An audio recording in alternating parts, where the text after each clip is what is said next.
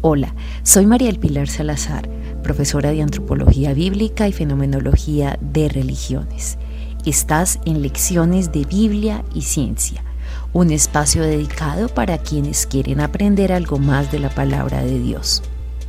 Aquí encontrarás temas relacionados con la Biblia, temas teológicos, estudios bíblicos y áreas particulares de la antropología bíblica, la apologética cristiana y fenomenología de religiones, entre otros. Así que si eres un seguidor del Maestro de Maestro Jesucristo y si te gusta este material y colma tus expectativas, te invito a que no dejes de seguir este sitio y compártelo con otras personas que tú consideres que puedan ser bendecidas por estas lecciones de Biblia y ciencia.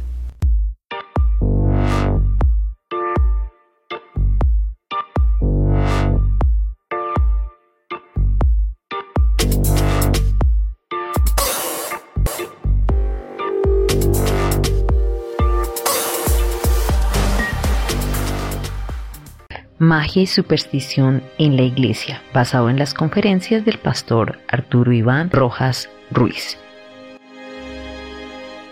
En esta ocasión trataremos el último tipo de magia, la magia dominadora y explicadora. En uno de los temas anteriores tratamos la magia autoritarista. En ella había un énfasis de una actitud ocasionada por deficiencias a la hora de estudiar la palabra y que se caracteriza porque los líderes o algunas personas pretenden imponer sus decisiones con base a un cargo particular de autoridad pero no sustentados en la palabra de Dios. En este caso, la magia dominadora explicadora es todo lo contrario. Aquí se incluyen ministros y creyentes estudiosos que terminan volviéndose solo unos eruditos y que llegan a envanecerse por su conocimiento. Y si bien nosotros creemos que es bueno estudiar la palabra, hay que tener cuidado porque este tipo de personas incluso llegan a creer que pueden abarcar en su mente finita a un Dios infinito. Y lo grave de esta actitud es que terminan volviendo al cristianismo en un simple conocimiento de Cristo, sin una relación vital y personal con Dios, y limitando en sus vidas el obrar del Espíritu Santo y sus manifestaciones. Cabe aquí recordar que muchos teólogos liberales en su extremado racionalismo terminaron haciendo teorías frías sobre Dios y de este modo algunos incluso se volvieron ateos. Entonces, la magia dominadora explicadora consiste, entre comillas, en dominar a Dios por medio de la explicación cabal de su naturaleza y de sus actos. De este modo los individuos creen que si no les es posible forzar a Dios a hacer algunas cosas, por lo menos pueden dar sus supuestas explicaciones de las razones por las que lo hace. Este tipo de creyentes quieren servir intensamente a Dios, pero en calidad de consejeros o asesores y no propiamente como siervos. Veamos ejemplos de ello. Primero, creyentes que se parecen a los amigos de Job, que creen que pueden explicar todo lo que le pasa a los demás. Podrían denominarse como los famosos consoladores de calamidad, que a veces terminan siendo ellos mismos una calamidad peor. Como dicen, echan sal a la herida y con su docta ignorancia pontifican sobre los motivos de Dios, pero basados meramente en su concepto personal o intelectual de Dios, y se les olvida que los caminos de Dios son insondables y que el trato de Dios es personal. Y en este aspecto debemos recordar que nosotros somos muy limitados para dar las respuestas en el nombre de Dios. Hay razones que solo conoce el Señor, por lo tanto debemos obrar con prudencia al respecto.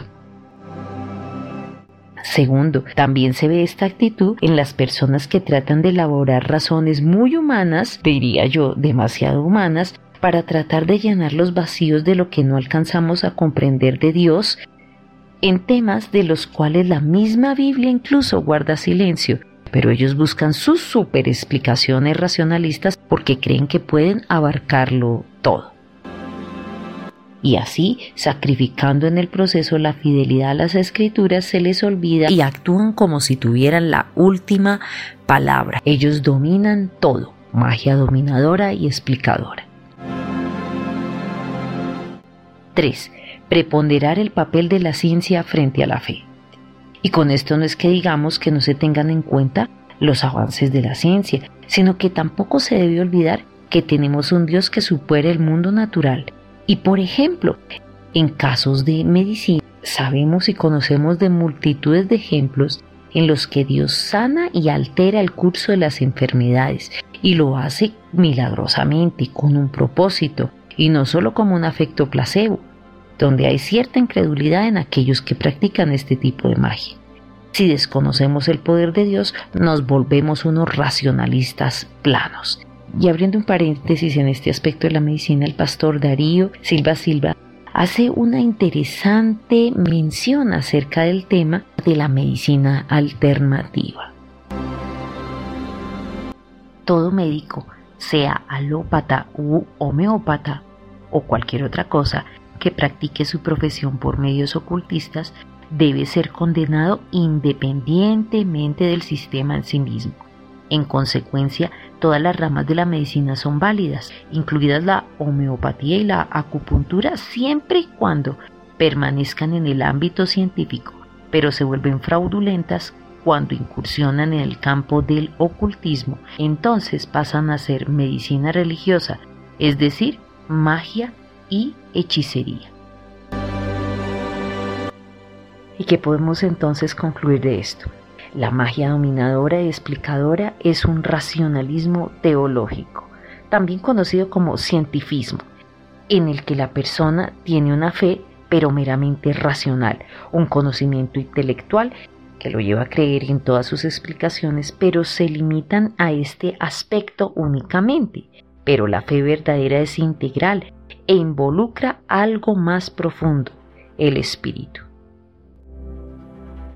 Nunca el hombre con su mente limitada puede abarcar y entender los inmensos propósitos de un Dios ilimitado.